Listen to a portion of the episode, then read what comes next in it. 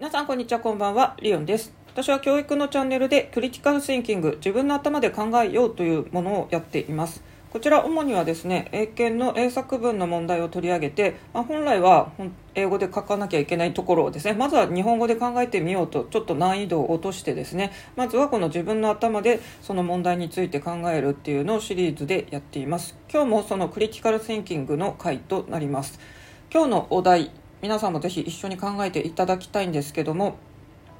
今から30年後移動例えば通勤や通学旅行の手段はどうなっているか考えてくださいということでですねこれをちょっと自分の頭で考えてみてください。じゃあ私もこれちょっと考えてみますね。ではこの手の考えはですねプレップ法で考えていくといいのでまずはどういうふうに思ったかっていうのを結論から述べていきます。私は交通手段っていうのは基本的に全部自動運転になると思います。そしてあと旅行とかのリアルな体験っていうのの方がそういうバーチャルとかの移動とか自動運転とかのものよりもより高価になってあとは価値も上がるんではないかと思います。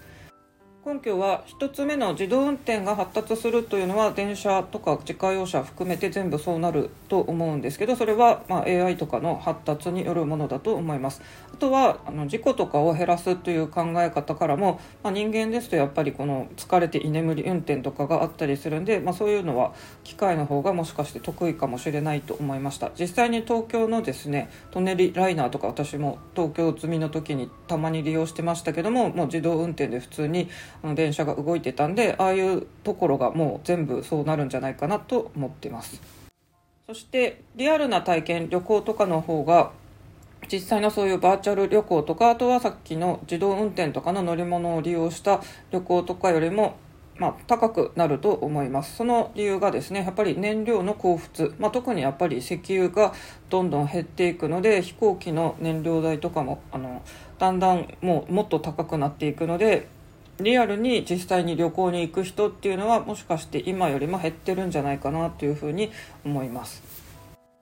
例えばバーチャルな空間というとそれを体験できるゲーム機として、まあ、かつてのオラキュッシュ社言えない、えーと、今はメタクエストという名前が変わりましたけども、まあ、そういうあのでっかいゴーグルみたいなのをつけてバーチャル空間を楽しむっていうのがもう30年も経ったらですねもっとリアルで性能のいいものができたんで一般家庭には、まあ、そういう機材が全てですねみんな購入しててこちらの方が安く買えるので、まあ、そういうので旅行を楽しむ人が増えているで逆にさっき言ったように石油とかのこの燃料代が高くなっているので実際飛行機とかのリアルな旅行っていうのはより格差社会が広まってもう富裕層リッチな人しか楽しめなくなるような気がしています。ただ移動の中の通勤で考えるとより多くの職種でテレワークがまた普及してしかももっとやりやすいような感じになってですね多くの人は割と自宅とかで仕事ができるようになっていると思います。なので通勤のあの不快な混雑具合とかいうのは30年後には今よりはもう断然解消されていると思います。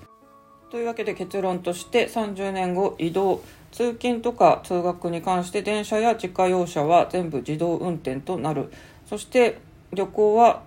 一般の人々はこの今あるメタクエストのような、まあ、ゴーグルが多分メガネとかもっと簡単なデバイスになってリーズナブルにそういうバーチャル旅行みたいなのを楽しむことができる一方リアルな旅行飛行機とかに乗る本当の現地での体験というのはお金持ち富裕層の人たちのみが楽しめるようなあのそういう贅沢なものになるだろうというふうに思います。という感じで私は今回考えてみました皆さんはいかがでしょう？何度も言ってますけどもこのクリティカルシンキングっていうのは正解不正解っていうのは特にありません。自分の頭で考えるっていうことが大切です。そしてこれ今は1人でやっていますけど本来はですねやっぱりこの意見を交換する相手がいるとよりですねいろんな考えに触れることができるんじゃないのかなと思います。それでは今までは英検の過去問からあのこういうお題を引っ張ってきてましたが今回はですね英検ではありません。これ何の問題かというとですねついこの前終わったばかりですけど2023年の東京大学の英語の問題です。こちら自由英作文で本来はですねあのさっきのお題に対して60から80文字の英語で述べようということなんで、まあ、当然難しいわけなんですけどもあのまずはその英作文する前に日本語で考えてみようっていう、まあ、趣旨で私はやっています。皆さん東大の問題解けたでしょうか？解けたというか考えることができたでしょうか？面白いことに東大はですね過去にもそっくりな問題が出てたということですね。2008年にはですね今から50年の間に起こる交通手段の変化とそれが人々の生活に与える影響を想像し50から65の英語で具体的に記せということでですね、まあ、ほとんど同じその昔のやつは人々の生活に与える影響というところがありますで今回の今年の問題っていうのはですね、まあ、理由を考えようっていうんですけどほとんど同じですね。あとはこの手の話っていうのはですね結構 TOEFL とかにもよく出題されるということなんでやっぱりこういうなんかですね試験ものっていうのは自分の頭で考える。そしてまあなぜかこう英語の資格でこういうのがですねあの取り上げられたりさっきも東大のこれは二次試験の英語の問題ということなんでですねまあ最終的にはえ作文できるといいねっていう話となります。ちなみに京都大学のですね入試問題もなかなかな英作文はですねすごい文章を書かなきゃいけないんでまさすが日本のですね東大京大難しいっていうふうに感じますが割とこの東大のですね二次試験の英作の問題とか、まあ、出題傾向を見てもですね結構あの自分で頭で考えなきゃいけないんで、まあ、この新しい教育の中の 4C クリティカルシンキング結構東大は意識してるんじゃないかなと私は勝手に思ってます。しかしそんな日本トップの東大でもですね世界の大学ランキングでいくと、まあ、どんどん順位を下げていって2022年10月のやつはですね39位となっています。次に100位以内に入ったのはあと1つは京都大学ということでまさにですね東大と京大しか逆を言うと入ってないということになります。一方ですね韓国や中国の方が圧倒的にこの100位以内に入っているわけなんですよ。日本の学校教育は暗記詰め込み型ですけども、まあ、これっていうのはやっぱりですね最終的には企業戦士になるような、まあ、教育っていう感じでですね、まあ、これはもう国際社会今の時代においてはですねちょっと合わないよっていうのは前からささやかれています。実際私もですね海外の大学とか、まあ、大学院ってこんなにたくさん勉強しなきゃいけないのかっていうのはリアルで体験しました。私今ですね海外の大学院英語でまあ学ぶところのオンラインレッスンに参加しているんですけどももう学習量が半端ないんですよ。もうやばいって感じなんですよね。しかもやっぱり自分で考えなきゃいけない課題が出るのでですね。なんか日本のこの大学のシステムと全く世界って異なってるなと思いました。日本はですね入試こそ難しいんですけど大学を卒業するのは簡単ですよね。でその4年間の間にあの結構だらけて遊びまくる人とかも多いと言われています。一方ですね海外の大学っていうのは入るのはそんなに難しくないけども卒業するのがめちゃくちゃ大変で、まあ、それっていうのはそういうですねすごい勉強をこなさないといけない課題も厳しいということでですねみんな必死にあの勉強に取り組んでるっていう感じで、まあ、大学がレジャーランドなんて多分言われてないと思うんですよねいや本当にですねたくさんの資料とかを読みこなして自分でこう意見を書いてたりレポートとか書かなきゃいけないんではっきり言ってめっちゃやばいですびっくりしました私も。そして私が学んでるとこはですね、あの、教育学なんですけど、そこの大学自体が国際バカロレア IB のですね、理念に基づいてるものなので、今、まあ、世界の教育の流れの一つがこの IB 教育ってありますよね。まあ、こういう感じがあるので、やっぱり日本だけで考えてたらですね、もう世界に通用する人材には育ちにくいんじゃないかと思っちゃいます。だからといって、まあ、すぐ海外留学して向こうに行けとかそういうわけではないんですけどもやっぱりあの日本っていうこの枠の中で考えてるとちょっとこれからの子どもたちっていうのは世界で通用する人材になるのかなっていうのはやっぱりちょっと疑問を感じちゃいますよね。というわけで今日はクリティカルシンキング東大の問題を扱いましたが私はこういうことをですね実際に保護者の皆さんとかあとはま学生さんだったらですねこのレッスンとして提供して一緒にクリティカルシンキングとか他のことも学んでいこうとかあとはよく学校でこんなことを教えてくれなかったよねもっと教えてほしかったのにみたいなですねあの私が個人的に自分の体験でこういうことをしてた方が社会に役立つよっていうのはなんかレッスンで提供できたらなと思ってます。というのはまあやっぱり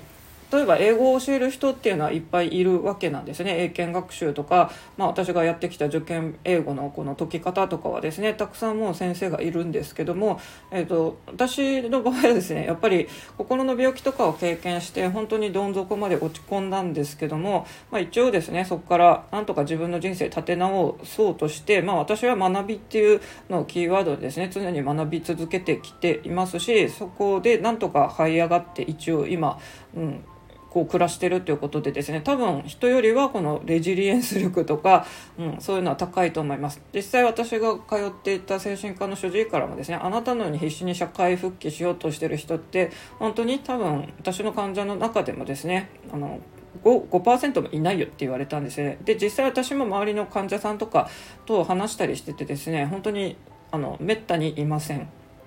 でこの前ですね私が心の病気とかについて発信してる中で私と同じようにですねなんとか社会復帰した方とあの話す機会があったりしましたがそういう私はその方みたいな人の方が本当にレア中のレアなんですよ。なんで、うんとまあ、別に私が自分の自慢とかをですねするわけじゃないんですけどでもこのトラブルにあった時に跳ね返すだけのレジリエンス力とかが私はこれからの世の中必要だと思ってるんで 4C も必要なんですけど私はですねあの 3R っていうのを提唱しようかなと思っててそれこそレジリエンス力とかですね。あとはリカバリー力。そしてあとはまあ自分の人生もレボリューションしていきましょうってなんかですね。私今漫画の「ナルトを読んでるんでですね。あのレボリューションっていうとまるであのサスケがですね本当に革命だって言ったセリフが英語のコミックスではですねレボリューションって言ってて結構みんなからあの中二病的にバカにされてはいるんですけどでも何かを変えるには本当にですね、レボリューション、自分の人生をマイレボリューション、渡辺美里さんのあの曲のようにですね、変えていくしかないと思ってます。まあ、私はその自分の経験も、もう元にそういう IB のあの理念とかも取り入れながらですね、あの保護者向け、プラス学生さん向けにですね、この新しい教育っていうのをなんか指導しようと思っています。その方法については今考えている最中で、まあ、オンラインのこう個別指導の1対1でやるよりはもともと私はこれはですね1対複数の、まあ、Zoom でこう知らせたいとかですねあとはもっと皆さんの忙しい時間になんかすぐに見れるように動画とかでできたらいいなみたいに思ってるんでまだちょっと方法についてはですねはっきり決まっていませんがあのとりあえず1対1の方はですねあのすぐにあのできますのでもしご希望の方とかはですね是非レターとかあとは Twitter の DM とかでリクエストくださるとリンクなどお知らせしたいと思っております。今日はクリティカルシンキングの練習ということでいつもは英検の問題を取り上げてますが今日は東大の問題にあの取り組んでみました。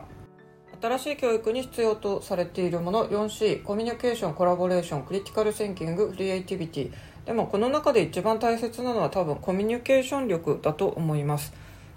前から言ってますが、まあ、令和の虎の受験生バージョンの Tiger Funding って私も動画また見てるんですけどもやっぱりですねどんなに自分のこう理想とか考えがあってもですねかなりあの対人コミュニケーションが苦手な人がやっぱり来てるんですよね、まあ、いわゆるコミュ障っていう人たちなんですけど、まあ、やっぱりそういう人たちっていうのは社会に出ていく時にですねどうしてもなかなかこう組織に属するっていうのは難しいような気がしていますし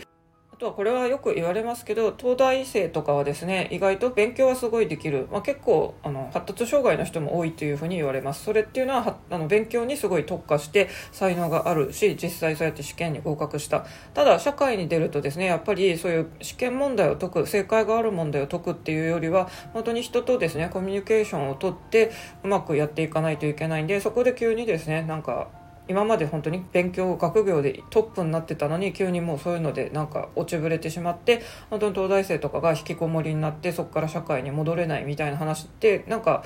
結構聞きますよね。なのでやっぱり学校のこの答えがある試験勉強が得意だからといってイコールですね社会で生き抜けるかっていうと難しいというふうに思っています。その辺りのこともですねそういうあの